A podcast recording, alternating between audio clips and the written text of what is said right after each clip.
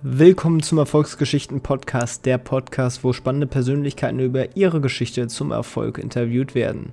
Ziel ist es dabei nicht nur, dich durch die Geschichten zu motivieren, sondern wir sprechen über konkrete Sachen und Tipps zum Umsetzen, mit denen du direkt loslegen kannst, um deine eigene Erfolgsgeschichte zu schreiben. Heute mit mir, Tim Sänger, als Host. In der heutigen Folge spreche ich mit Tim Reichel, wie er nebenberuflich zwei Verlage gegründet hat, zahlreiche Bücher geschrieben hat und spreche mit Ihnen über das Thema Zeitmanagement und Selbstorganisation. War wirklich ein tolles Gespräch und ich finde, man kann viel daraus mitnehmen. Also viel Spaß!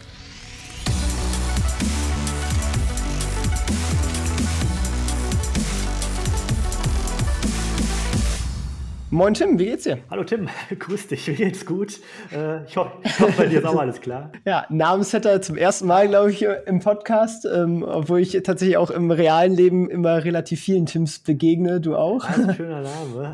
Ja, so ein bisschen Modename. Es kommt äh, halt drauf an, wie alt die Leute sind. Ich freue mich immer, wenn ich ganz alte Tims treffe, tatsächlich, weil ich das dann so niedlich finde.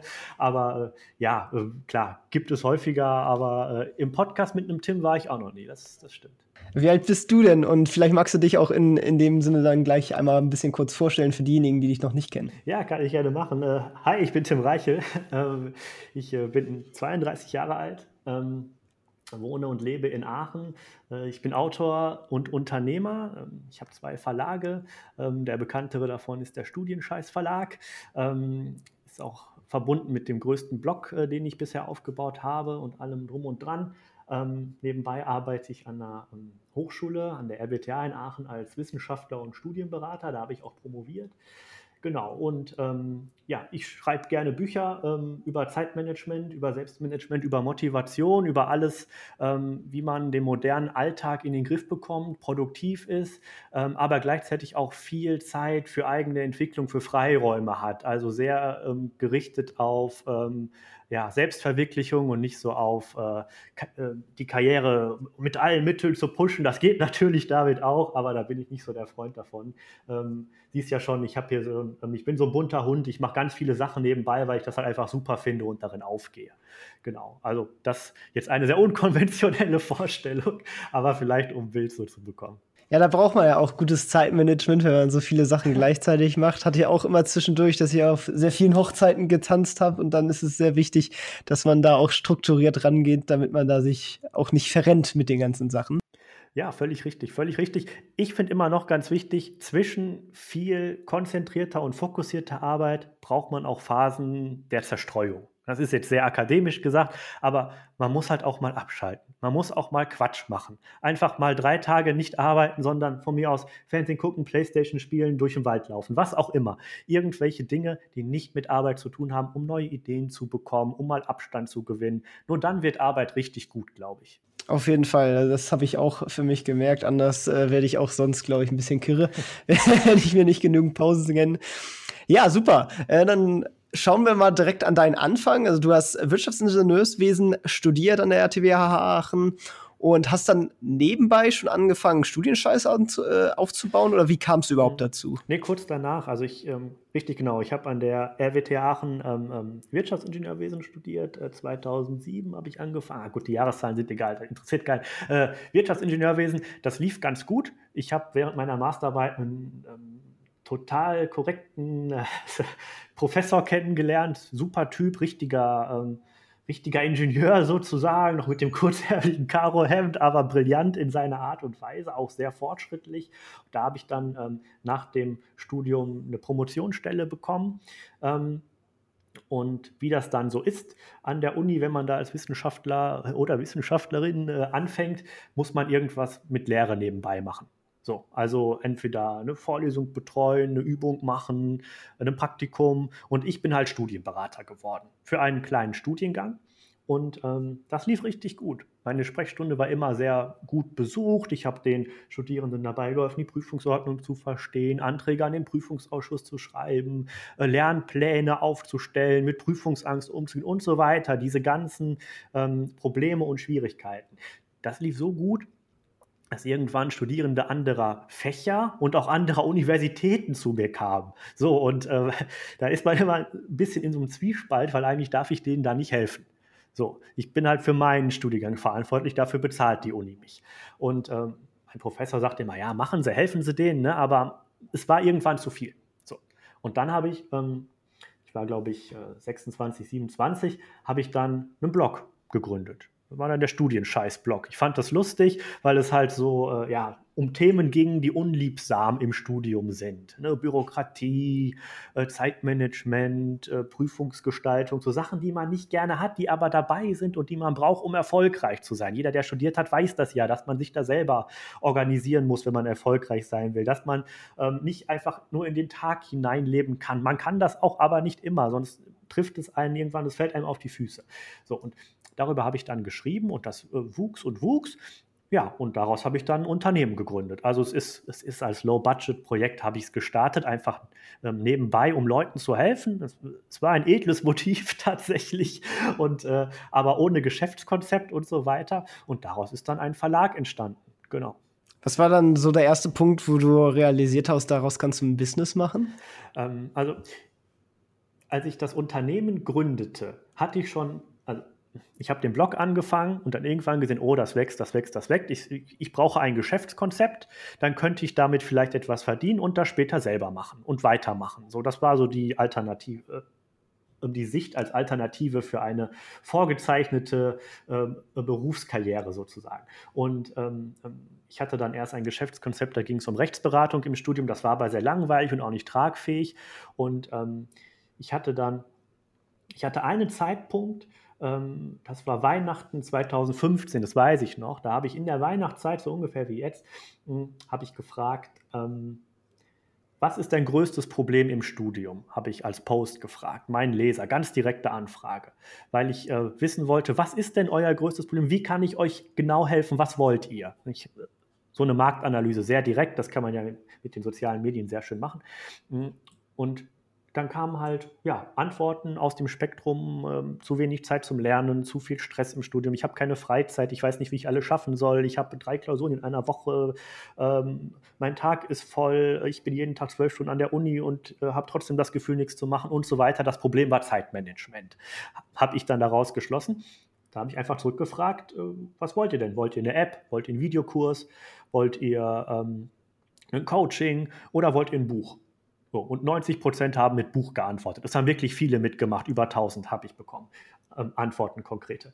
Und ähm, ja, dann habe ich ein Buch geschrieben, äh, den Bachelor of Time, damals mein erstes Buch. Ähm, ich habe vorher noch nie ein Buch geschrieben. Klar, meine Abschlussarbeiten im Studium, aber das sind ja keine Bücher, das sind ja wissenschaftliche Texte, die sind ja völlig unattraktiv und langweilig. Und ähm, ich habe mir dann halt in der Bibliothek jedes Zeitmanagement-Buch geholt, was es damals auf Deutsch äh, und Englisch zu lesen gab, habe die gelesen und habe daraus ein Studentenzeitmanagement-Buch geschrieben. Im Prinzip eine Zusammenfassung, die Techniken vereinfacht, runtergebrochen mit Beispielen aus dem Studentenalltag. Und äh, dieses Buch habe ich dann ähm, direkt auf den Markt geworfen, ohne groß etwas über Buchmarketing zu wissen. Das hat sich äh, unfassbar gut verkauft. Und äh, ja, daraus sind dann halt weitere Bücher entstanden, weitere Artikel und ähm, ja, hat mich jetzt. Ähm, letzten Monat ist mein äh, 15. Buch erschienen. äh, so hat sich das dann immer weiterentwickelt. Aber dieser Knackpunkt war wirklich zu fragen, Leute, was wollt ihr haben? Ein Buch, alles klar, mache ich euch, das dann umzusetzen und sich da so reinzufuchsen. Mittlerweile verlege ich halt auch Bücher von anderen. Ähm, ja, ich, ich bin Quereinsteiger ins Verlagswesen geworden sozusagen und zwar so modern, wie es ähm, nur selten zu finden ist, behaupte ich jetzt mal in Deutschland. Das erste Buch hast du dann ja noch per Self-Publishing rausgebracht. Hast du das über so eine Plattform gemacht oder wie hast du das dann gemacht? Ähm, habe ich nicht. Also ich habe das nicht als, ähm, ähm das Stichwort ist da ja irgendwie KDP-Business irgendwie. Ne? Das habe habe ich nicht gemacht. Ähm, ich habe es tatsächlich ähm, geschrieben. Ich habe mich mit, ähm, ich habe mich ein bisschen informiert. Ich habe mir Bücher über das Verlagswesen gekauft. Ich habe auch geguckt, was die Amerikaner so machen. Die sind ja immer ein bisschen schneller als wir. habe mich dann dafür entschieden, es äh, selber drucken zu lassen. Also habe ich mir Druckereien gesucht.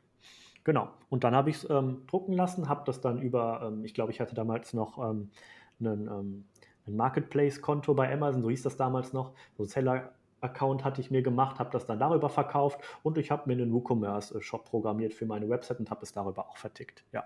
Ich habe noch selber die Pakete zur Post gebracht, das weiß ich noch. Äh, eine sehr anstrengende Zeit, jeden Abend mit 50, 60 Paketen zur Post gelaufen, äh, noch kurz vor äh, ähm, ähm, Ende der Öffnungszeiten, um die dann abzugeben. Jeden Abend nach der Arbeit die Bücher gepackt. Ich habe ja regulär ähm, die volle Stelle an der Uni noch gehabt. Genau, waren sehr aufregende Zeiten, sehr viel Handarbeit äh, noch äh, ähm, fürs Verlagswesen an den Tag gelegt. Aber es war auch sehr schön, will ich nicht missen, weil ich weiß äh, jetzt ziemlich genau, wie so ein Verlag funktioniert und welchen Weg man gehen kann, nicht gehen muss. Es gibt auch Abkürzungen. Ähm, ähm, jetzt auch gerade mit dem Stichwort Plattform und Bücher hochladen, was du gerade gesagt hast. Aber ähm, ich habe es sehr konventionell gemacht ist natürlich auch mehr Marge drin, wenn du selber die komplette Kette kontrollierst. Also ja, das, das stimmt. Also Amazon fragt trotzdem viel nach. Du bist auch sehr unflexibel und musst in Vorleistung gehen. Das ist das Schlimmste, dass man das alles vorfinanzieren muss. Ähm, das sage ich direkt, weil die, ähm, die Zahlungsziele, die der Buchhandel dir anbietet, sind, ähm, sind gruselig, ne? sind 90 Tage plus. Dann bekommst du die Kohle von einem verkauften Buch. Ähm, bei Amazon ist das ein bisschen kulanter, die haben 60 Tage, aber die sind dafür intransparent und ähm, haben andere Nachteile. Ähm, ja, ich wollte am Anfang einfach die Kontrolle haben, um das besser zu steuern. So. Und ähm, die Kontrolle hast du nur, wenn du die Bücher selber druckst. Jeder, der bei Amazon mal ein Buch hat drucken lassen und sich davon fünf Stück bestellt, um mal zu schauen, wie die aussehen oder um die seinen Eltern zu schenken, bekommt fünf verschiedene Bücher. Die schaffen es ja nicht mal, die gleichmäßig abzuschneiden an der Seite. So schlecht ist der Druck von denen. Ja, ja, das heißt, du hast da auch mehr, mehr Qualitätsanspruch dann quasi ja, auch umsetzen können. Ja, ja, ja. Also meine Bücher, ähm, wenn, also ich habe auch Amazon Print-on-Demand-Bücher immer noch im Sortiment, die habe ich. Das sind dann Low-Budget-Projekte. Aber sobald ich ein ähm, ähm, ähm richtiges Buch herausbringe, ähm, dann wird das ein 100% Made in Germany Buch. Ich habe vorher die Proben gesehen, ich habe das Papier angefasst, ich habe den Umschlag angefasst, ich habe die Farben gecheckt. Ich habe den Softproof mit meiner Designerin zusammen überprüft, ob die den Farbton zu 100% getroffen haben. Ähm, da, ich, ich gehe auf 100% Qualität. Dafür mache ich die Bücher auch teurer und das funktioniert sehr, sehr gut. Verkaufen konntest du dann wahrscheinlich auch sehr gut halt über deine Reichweite. Meinst du, es hätte auch ohne den Blog funktioniert? Hm, nicht so gut. Also am Anfang hatte ich das Glück, ähm, ähm, den Blog habe ich erst mit und mit aufgebaut. Ich hatte am Anfang diese Website und habe die Blogartikel halt geschrieben, aber das dauert ein bisschen, bis das Reichweite erzeugt. Und ähm, ich habe von Anfang an viel, damals war Facebook noch von Interesse, ähm, ähm, habe ich viel für Facebook-Marketing ähm, ausgegeben, ja auch Energie und Geld, ähm, dann Instagram-Accounts aufgebaut. Also das hat schon sehr viel dazu beigetragen, die Bücher ähm, schnell zu zeigen. Aber ich hatte auch im Prinzip zwei Jahre Vorlaufzeit. Ich habe zwei Jahre lang eine Zielgruppe aufgebaut und dann das erste Buch herausgebracht. So, wenn du zwei Jahre lang Beziehung aufbaust und sozusagen auf diesen Lounge vorbereitest, es war, um Gottes Willen, es war nicht geplant, aber es sah so aus, als wäre es geplant gewesen. Und wenn dann, ähm, ich hatte damals schon 100.000 Facebook-Abonnenten, das war damals noch viel wert, weil der Algorithmus nicht so asozial war. Ähm, die haben das dann noch gesehen, wenn du ein Buch rausgebracht hast und die haben dich dann unterstützt. Also das war wirklich schön und ja, das hat geholfen. Ohne das hätte ich es nicht geschafft und ich kann, ähm, ähm, ähm ich kann empfehlen, das zu machen, wenn man ein äh, Business aufbauen möchte, sich ein nachhaltiges ähm, Reichweite-Netzwerk zuzulegen. Ich würde Stand heute nicht mehr in Facebook oder Instagram investieren, sondern noch ein höheres, ähm, noch ein größeren Schwerpunkt auf den eigenen Blog, auf das eigene Content-Marketing legen, weil man da wirklich ähm, ja, Einfluss drauf hat. Lieber eine E-Mail-Liste aufbauen. Ich habe in einem Vortrag mal gesagt, mir sind 100 E-Mail-Abonnenten lieber als 100.000 Facebook-Fans. Und dazu stehe ich auch noch. Das ist natürlich auch wertvoller einfach zu haben. Ja.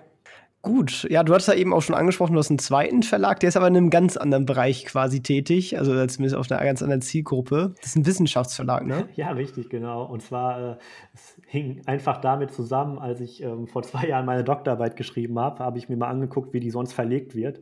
Und ähm, es ist halt wirklich gruselig. Die ähm, Doktoranden, es ist von Hochschule zu Hochschule anders, bei uns ist es halt so, die Doktoranden suchen sich halt einen Verlag oder eine Druckerei, schicken denen ähm, irgendwie ihr PDF rüber und die drucken das dann irgendwie. So.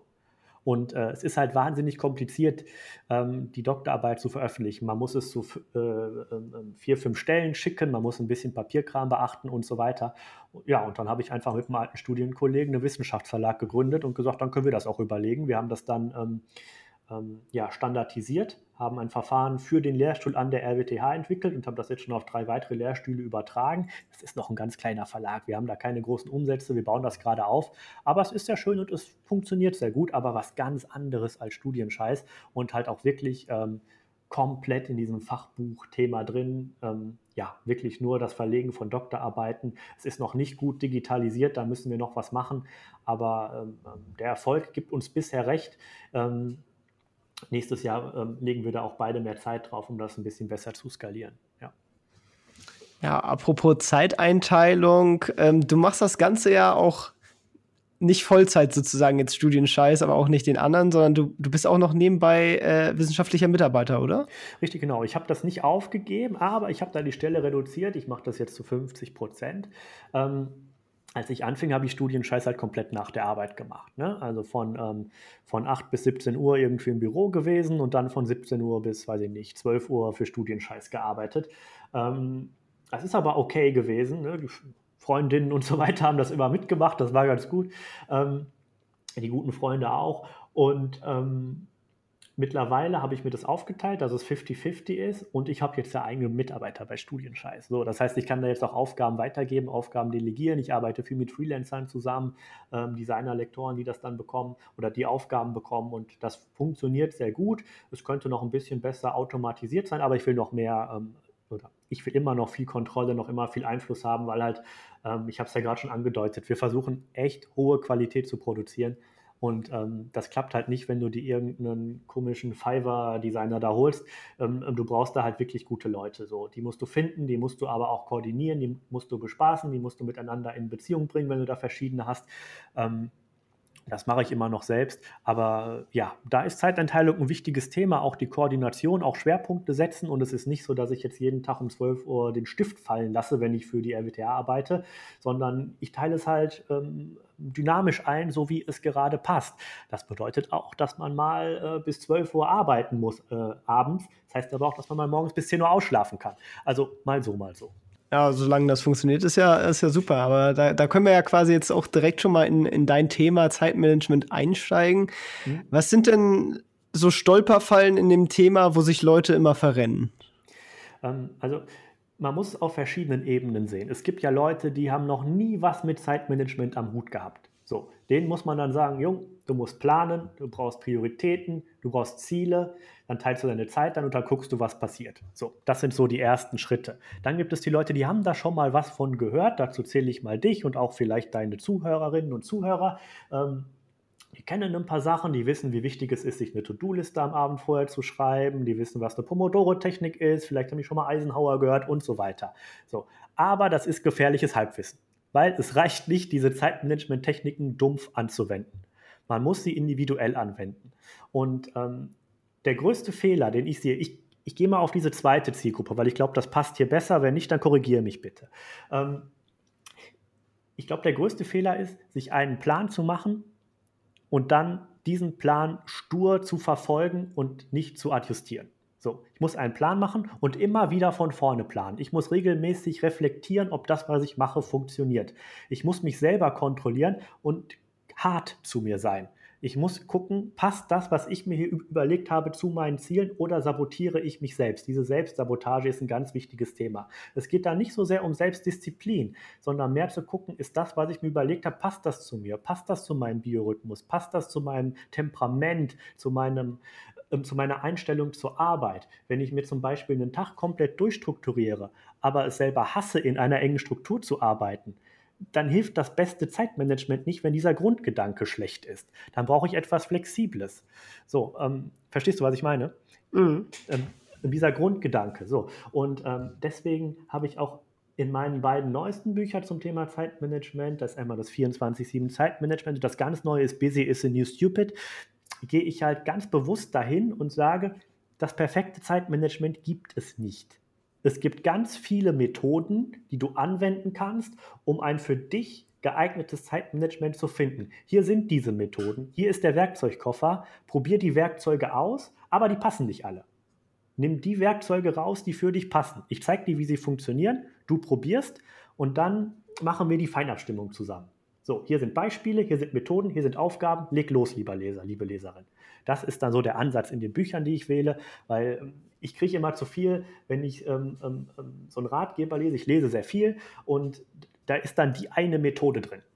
So, ja, herzlichen Dank. Aber diese eine Methode wird nicht funktionieren bei 99 Prozent der Menschen da draußen. Es, es ist einfach so, weil zu viel Eigenheiten, ähm, zu viel Individualismen im Alltag auftauchen, zu viel spontane Sachen, auf die man reagieren muss. Man braucht ein großes Repertoire an Möglichkeiten, um eben einen produktiven und auch einen schönen Alltag zu machen. Wenn du aber also man hat diese Tools und ich, ich finde auch die Anwendung dann selber ist auch das Problem. Nicht nur, was passt zu einem selber, sondern wie stellt man das auch dar? Klar, jetzt so eine Notiz, äh, also so ähm, eine To-Do-Liste, eine klassische, die kann man sich natürlich in jeden Notizzettel reinschreiben, in jede App reinschreiben. Ähm, aber die Frage ist auch immer, was, also weil ich, ich bilde meine Sachen gern digital ab und habe die auch auf all meinen Geräten dann verfügbar und dann werden die Möglichkeiten schon wieder eingeschränkt, weil so viele ähm, ja, Apps, die dann genau meine Sachen widerspiegeln, gibt es dann auch nichts. Also nutzt du Apps zum Beispiel oder wie gehst du da so vor? Ja, ich habe ähm, hab eine Mischform. Ähm, und zwar, ähm, ich, habe eine ganz normale To-Do-Liste auf einem Blog. Einfach so ein Spiralblock, so ein kleiner DIN A7 oder was, ist ganz klein, DIN A6, keine Ahnung. So, auf dem schreibe ich meine wichtigsten Aufgaben des Tages drauf. So, das war's. Nebenbei habe ich aber ein ultra ineinander verschlüsseltes, kompliziertes Trello-System gebaut, in dem ich verschiedene Listen miteinander kombiniert habe, mit anderen Leuten noch teile. Ähm, ich benutze Zeit-Tracking-Apps, ich benutze ähm, ähm, ähm, diesen Focus-Timer auf der Apple Watch, keine Ahnung, wie der heißt, äh, mit dem man sich so ähm, ähm, in regelmäßigen Abständen erinnern lassen kann um fokussiert zu arbeiten, um nochmal kurz über das Gearbeitete nachzudenken oder einfach einen Timer, um in Intervallen zu arbeiten, so ein bisschen die Pomodoro-Technik nachempfunden. Ähm, ich mache da Verschiedenes und ich gebe dir recht. Ähm, viele Methoden ähm, sind in der Literatur sehr abstrakt beschrieben, wenn sie überhaupt beschrieben sind. Meistens werden sie an einem persönlichen Beispiel von den Autoren dargestellt und dann werden die Leser damit alleine gelassen. So, das mache ich bewusst in den Büchern nicht. Ich versuche, wenn ich so eine Methode habe, breche ich die in Schritte runter. So, ich zeige die, dann sage ich so, was machst du jetzt? Schritt 1, Schritt 2, Schritt 3, Schritt 4, umsetzen.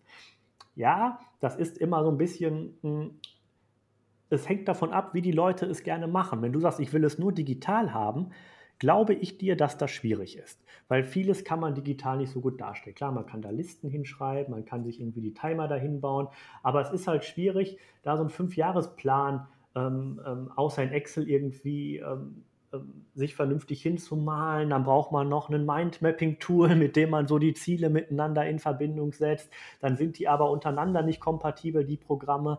Ich glaube, das perfekte Programm dafür gibt es nicht. Das ist das, was du, glaube ich, kritisierst, ne? dass es dann noch keine Querschnittsfunktion richtig gibt. Oder wie meinst du das? Genau, genau. Zum Beispiel, also ich finde ja das Prinzip der, der Eisenhower-Matrix eigentlich äh, ganz, ganz cool. Aber ich finde das, also klar, man kann sich das halt aufzeichnen, so, aber also ein praktisches Tool, wo ich das jetzt abwickeln kann mit Sachen, die ich schon vorher habe, sozusagen, habe ich jetzt nicht. Klar, ich kann mir natürlich irgendwelche Trello-Karten erstellen und das sozusagen dafür optimieren, aber dann fange fang ich schon wieder an, mich eher in der Organisation zu verzetteln, als eigentlich die Sachen umzusetzen, die ich erledigen möchte. So. Ich, ich verstehe, was du meinst, aber ähm, ich glaube, wenn man Zeitmanagement digital machen möchte, vielleicht schreibe ich mal ein Buch darüber. Ähm, bisher ist es so, denke ich, dass es dazu keine Lösung gibt, bei der du auf Organisation verzichten kannst. Du musst es selber machen. Du musst dir selber einen Gunshot bauen. Du musst dir selber so eine Matrix machen. Ich finde die Eisenhower Matrix im Übrigen sehr schlecht und nicht geeignet für produktives Zeitmanagement. Aber man, man, man, muss sie kennen. Ja, sie ist ja nicht funktional. Also klar, man unterscheidet dazwischen wichtig und dringend. Ich sage es mal ganz kurz, wie das funktioniert. Und äh, der Clou ist, dass man viele Aufgaben macht, die dringend sind, aber es ist eigentlich Quatsch. Man soll die wichtigen machen und die dringenden liegen lassen. So, das sagt sich so leicht, das ist auch sehr akademisch, das Konzept, und deswegen nicht pragmatisch. Was viel wichtiger ist, ist sich, über, ist, ist sich zu überlegen, ähm, welche Aufgaben habe ich denn und passen die zu meinen Zielen? Und wenn die nicht zu meinen Zielen passen, warum mache ich die dann?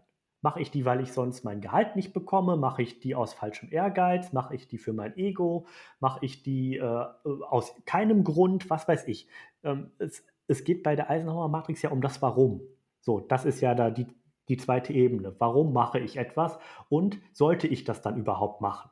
So, und wenn du dich das fragst, dann brauchst du diese Matrix ja nicht, sondern kannst direkt deine Listen entsprechend anpassen, wenn du die hast. Und das kannst du ja über Trello oder über deine To-Do-Listen-App ganz wunderbar machen.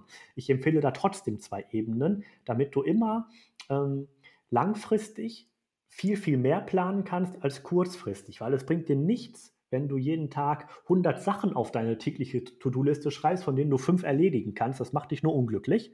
Ja, ähm, du brauchst da verschiedene Ebenen, aus denen du ähm, ja, deine tägliche To-Do-Liste dann auch immer wieder speisen kannst, sozusagen, aber deine langfristigen Ziele nicht aus dem Blick verlierst. Das ist, glaube ich, ganz wichtig bei der Sache. Ja, ja, so ähnlich mache ich das tatsächlich auch, weil ich eben das, das nicht so klassisch einteile, sondern ich sitze dann da und, und sage mir, ja, will ich das überhaupt machen? Ist das überhaupt sinnvoll, dass ich das mache? Ja. Ähm, genau. Aber du bist dann ein großer Fan von Listen, wenn ich das jetzt so richtig rausdeute, oder? ja, ich, ich finde Listen super. Ich hatte äh, ein Gedanke dazu, war der von ähm, David Allen, der hatte ein, ein ähm, ähm, eine gute Methode zugeschrieben, ist die Getting Things Done Methode. Ich finde sie sehr gut. Das Buch finde ich nicht so gut von ihm, ähm, weil es ähm, sehr unstrukturiert ist. Also inhaltlich ist es super, ich finde es sehr unstrukturiert, so, aber das ist nur meine Meinung. Ja, ich bin ein Freund von Listen, weil die Listen dafür sorgen, das ist der Gedanke, den ich gerade meinte, dass man seine Gedanken auslagern kann. Man schafft Platz im Kopf. So, wenn ich ähm, am Abend vorher meinen nächsten Tag plane, auf einer ganz einfachen To-Do-Liste, wenn ich immer die wichtigsten Sachen, die ich machen muss, aufschreibe. So, habe ich das ausgelagert, dann schwebt das nicht mehr so in meinem Kopf rum, ich, ich bin frei. So, wenn ich dann gleichzeitig bei der Arbeit bin und mir kommen neue Gedanken, dann schreibe ich das auf eine sogenannte Sidelist. Ja, dann ist der Gedanke ist wieder aus meinem Kopf raus, ich bin nicht abgelenkt und ich kann später die Liste zu meinen großen Listen hinzufügen. Ich mag Listen. Ja, da hast du recht. Es gibt noch viel mehr Listen, die ich jetzt besprechen könnte, aber äh, es hilft einfach, eine Struktur zu schaffen. Und ähm, man darf diese Listen nicht so wichtig nehmen. Ja, sie sind ja erstmal nur dafür da, um etwas auszulagern, um etwas aufzuschreiben und um sich selber Freiraum zu geben. Listen geben Freiraum. So, wenn es aufgeschrieben ist, hat man mehr Kapazitäten, um fokussiert an der aktuellen Sache zu arbeiten. Ja, zum Thema Fokussierung vielleicht auch nochmal. Hm? Machst du auch eher mehr Projekte nebenbei? Ähm, viel, also andere sagen ja, es ist sinnvoller, dich so auf ein Projekt zu konzentrieren und das so richtig hart nach vorne zu bringen. Ähm, hm? Wäre das auch eine Option für dich oder bist du ein Freund davon, mehrere Sachen halt zu machen, weil das eine schöne Abwechslung ist? Ähm, ja, das ist Geschmackssache, denke ich. Also äh, ich ich kann das sehr gut verstehen, wenn man sagt, ähm, oder wenn Leute einem empfehlen, konzentriere dich auf eine Sache und mach die richtig. Das sind aber meistens Leute, die 100 Sachen neben parallel beimachen. Das muss man sich mal vor Augen führen. Das gab es einmal bei äh, Höhle der Löwen, das war ganz lustig. Da hatte ein Gründer, hatte dann den Waschmeier angemeckert Sie wollen mir erzählen, ich soll mich auf eine Sache konzentrieren. Wie viele Unternehmen führen Sie denn nebenbei? Und der hat halt irgendwie über 10 oder 20, ähm, um die er sich kümmert. Und genau das ist ja der Clou. Natürlich wollen das immer die Leute und empfehlen die das. Und das ist auch der beste Weg, sich zu fokussieren, um schnell in einer Sache Erfolg zu haben. So, aber ähm, für mich persönlich ist es nichts. Ich möchte Abwechslung, ich möchte auch verschiedene Standbeine und nur weil man verschiedenes nebenbei hat, bedeutet das nicht, dass man sich darum nicht gut kümmert. So, und ähm, ich bin mehr auf dieser Schiene, ähm, ähm, also nochmal einen Schritt zurück, Multitasking lehne ich auch ab. Ich kümmere mich nicht um mehrere Dinge gleichzeitig. Ich kümmere mich nacheinander um verschiedene Dinge. So, ich werde nicht während meiner Zeit, in der ich für die RWTH arbeite, was für Studienscheiß machen. Und während ich was für Studienscheiß mache, werde ich nicht für meinen anderen Verlag arbeiten oder ein Buch für die Ver äh, Münchner Verlagsgruppe schreiben. Das, äh, das ist unterschiedlich. Ja? Ähm, nur wenn ich etwas tue, damit höchstem Fokus und höchster Präzision, ja, aber gerne verschiedene Sachen hintereinander. Das ist mein persönlicher Weg und das finde ich sehr schön. Es gibt auch andere Modelle, in denen man sagt, konzentriere dich nur auf ein einziges Projekt, bring das erstmal nach vorne und dann mach irgendwas anderes. Ähm, ja, gibt es auch ähm, ja, Gründe, das so zu tun. Ähm, für mich ist es das nicht. Ja, also ich bin da bei dir, ich mache das genauso. Ich bin auch ein Freund, ein paar mehr Beine zu haben. Ja. ähm, genau. Und aber würdest du denn von, von Studienscheiß zum Beispiel alleine leben können oder brauchst ja. du auch? Ja. Also, ja, das, ja doch, also ähm, auch ganz gut, denke ich. Ähm, ich finanziere davon jetzt schon mein Büro, mein Auto, mein Handy und vier Mitarbeiter. Deswegen geht es eigentlich ganz gut. Mir selber zahle ich nur ein sehr kleines Gehalt. Ähm, ja, das, das geht. Also, das kann ich so frei sagen. Ich sage nicht, wie viel es ist. Aber ähm, ähm, es ist schöner, das andere nebenbei zu haben, damit ich anders investieren kann. So, und das habe ich eigentlich bei Studienscheiß von Anfang an so gemacht, dass ich jeden ähm, eingenommenen Euro reinvestiert habe und das werde ich auch oder das möchte ich gerne so lange machen wie möglich. Und ähm, ähm, die Frage be bekomme ich häufiger. Meistens zielt sie darauf hinaus zu sagen, ah, du verdienst ja gar nicht genug und brauchst den Job, um dein Leben zu verdienen ähm, an der Uni. Ähm, das stimmt bei mir nicht. Ich liebe meinen Job an der RWTH. Wirklich, ich liebe es. Ich mag das Umfeld. Ich finde den Professor sensationell gut und das Wichtigste ist die Arbeit mit den Studenten. Es gibt nichts Schöneres für mich. Ich mag das. So und das will ich auch nicht aufgeben. Deswegen mache ich das gerne noch weiter. Ich habe dann den direkten Kontakt zu meiner Zielgruppe bei Studienscheiß über die RWTH. Natürlich auch bei Studienscheiß, um Gottes Willen. Ich mache da ja auch Studienberatung. Aber ähm, nein, das ist schön und es erfüllt mich. Das ist mein persönlicher Grund. Genau. Und ähm, wenn wenn du mich jetzt fragen würdest als Rat für ähm, ähm, Menschen, die Lust haben, ein Unternehmen zu gründen, sich selbstständig zu machen und so weiter, würde ich immer diesen Tipp geben mit, mach das nebenbei und teste es erstmal an. Gib nicht direkt alles auf und geh zu 100% da drauf, mach es nebenbei. Das heißt ja nicht, dass man sich nicht fokussieren muss. Das heißt nur, dass man sehr wenig Zeit für andere Sachen aufbringen kann. Es ist sehr schwierig, das mit einer Familie zu machen, mit einer Partnerin oder einem Partner, die viel Zeit einfordern. Da muss man schon für Verständnis hoffen oder für Verständnis werben oder es zusammen machen von mir aus. Ähm, ohne Prioritäten geht diese Form, die wir beide machen, Tim, aber auch nicht. Das wirst du vielleicht bestätigen können. Man muss sich für eine Sache, für den aktuellen Moment ja immer entscheiden. So, und ähm, dieses Setzen von Prioritäten, das muss ja auch dynamisch passieren. Man muss das ja regelmäßig hinterfragen. Du wirst ja auch nicht sagen, äh, so, ich habe mich jetzt vor zwei Jahren für die Priorität entschieden, die ist heute immer noch brandaktuell. Nein, das kann sein, dass die brandaktuell ist, aber du wirst es ja hinterfragen müssen, um immer deine Zeit so einzuteilen, wie es dir am meisten Spaß macht und dir den, höchst, äh, um den höchsten Nutzen bringt. Oder wie machst du das? Ja, es ist bei mir genauso. Also ich würde es auch so machen. Und ähm, ja, du hast natürlich auch noch mal den Vorteil, dass du, wenn du an der Uni natürlich bist, dann bist du auch, hast du noch mal einen weiteren Kontaktpunkt mehr zu deiner Zielgruppe natürlich auch, was natürlich ja. auch ganz praktisch ist. Ne? Ja, richtig, genau. Ja, super. Was sind denn dann noch so deine weiteren Ziele? Ähm, also meine weiteren Ziele. Hm, Jetzt im nächsten Jahr möchte ich mich noch mehr in das Verlagswesen, ähm, ähm, ja, ich will nicht sagen reinfuchsen, aber noch mehr etablieren, noch mehr fremde Autoren verlegen. Ähm, ich möchte mehr schreiben. Ich habe dieses Jahr äh, in Anführungszeichen nur drei Bücher geschrieben. da sollen nächstes Jahr noch ein paar mehr dazukommen. Ich habe auch schon ein paar gute Ideen. Ähm, ja, nächstes Jahr wird eher so ein kreatives Jahr bei mir. Ähm, dieses Jahr habe ich ähm, die Struktur für Studienscheiß stark verbessert. Trotz der Corona-Krise haben wir ein Wachstumsjahr, das ist ganz gut. Ähm, aber äh, ja, äh, nächstes Jahr kreativ viele neue Themen bearbeiten, viele Autorinnen und Autoren treffen, schauen, ob man da zusammenkommt. Da habe ich Lust drauf. Ähm, ähm, genau, das sind so die Hauptziele. Sehr cool. Ja, dann, du hast eben auch schon gesagt, dass du sehr viel liest. Ähm, äh, vielleicht an der Stelle auch nochmal, ne, deine, deine Bücher zum Beispiel Busy is the New Stupid und äh, auch der Link ja. zu deiner Seite und so weiter, das ist natürlich auch in den Shownotes verlinkt. Also wer sich dafür interessiert und gerne mehr zum Thema zum Beispiel Zeitmanagement, Selbstorganisation etc. erfahren möchte, den empfehle ich auf jeden Fall mal da vorbeizugucken. Aber du liest auch selber sehr gerne und deswegen würde mich natürlich interessieren, ähm, welches Buch äh, hat dir zum Beispiel sehr weitergeholfen und was ist so ja dein Lieblingsbuch in die Richtung? Das schwankt bei mir immer sehr, sehr, sehr stark. Ähm, welches Buch mir sehr weitergeholfen hat vom ähm, Gedanken war vielleicht The One Thing von Gary Keller. Das fand ich ganz gut. Da geht es um Fokussierung. Ähm, es ist sehr amerikanisch. Ähm, zuletzt habe ich die, oder was heißt zuletzt, ich habe die 1%-Methode habe ich gelesen von James Clear. Das war auch ein großer Bestseller. Das ist dieses weiß-goldene Buch. Da geht es um Gewohnheiten.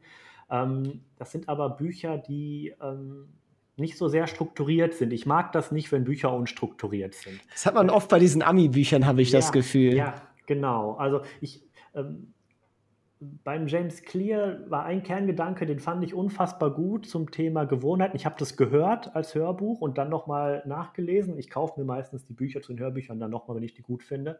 Und ähm, ich habe diesen Hauptgedanken nicht gefunden und dann stand der irgendwo ähm, mitten im Fließtext auf Seite 237 und ich dachte, das kann doch nicht der Ernst sein. Das ist der, das ist ein Riesenclou, ja, super einfach formuliert. Das Kapitel muss so heißen, wenn nicht, muss da mindestens eine Box um diesen Satz und der stand einfach so im Text. Das hat mich sehr gestört, aber ich lasse es mir nicht anmerken. Ähm, ähm, das Buch fand ich sehr gut. Und der Hauptgedanke war übrigens da, oder äh, dieser Gedanke, den ich so gut fand, es ging um Gewohnheiten und wenn man Gewohnheiten nicht einhalten kann. So, weil er sagt, ähm, egal wie gut du dich aufstellst, egal wie gut du planst, es wird immer mal irgendwas dazwischen kommen und du kannst dann nicht laufen gehen, nicht schreiben, nicht lesen, nicht dies machen, nicht das machen. So. Und dann ist seine Hauptregel, um die Gewohnheit nicht ähm, abbrechen zu lassen, ist seine Hauptregel, nicht zweimal hintereinander ausfallen lassen.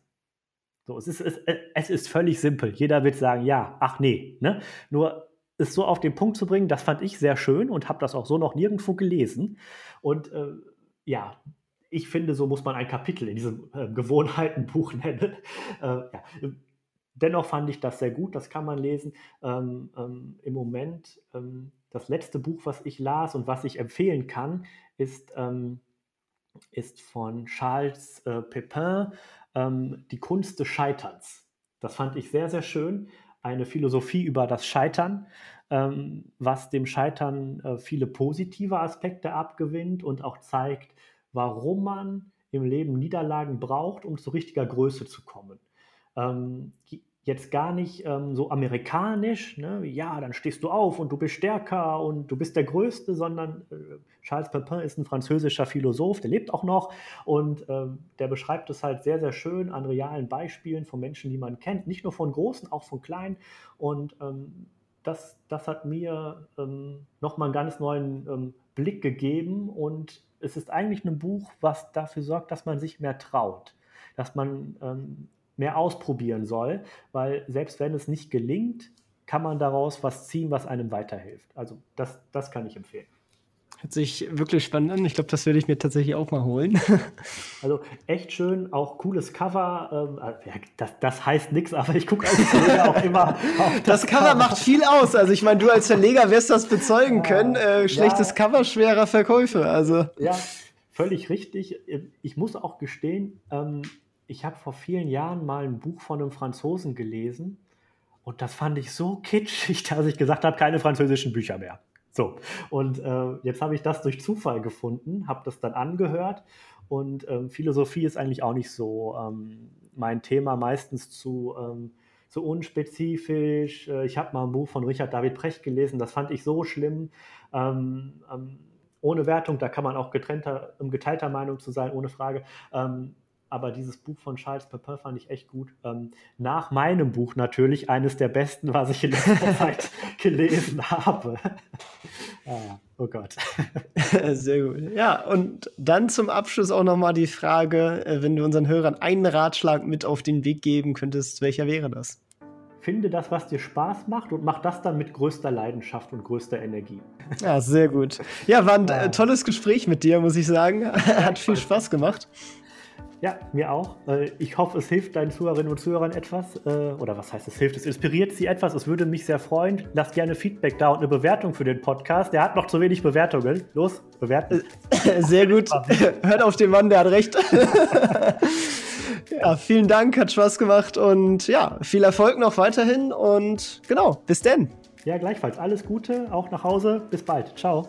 Das war's auch schon mit dieser Folge vom Erfolgsgeschichten Podcast. Alle angesprochenen Links findest du in den Shownotes und auf erfolgsgeschichten.org. Wenn dir die Folge gefallen hat, dann hinterlasse gerne eine Bewertung auf iTunes und Co. Wir hören uns dann in der nächsten Folge wieder und denk dran, nur durch Taten kommt man zum Erfolg. Also, leg los!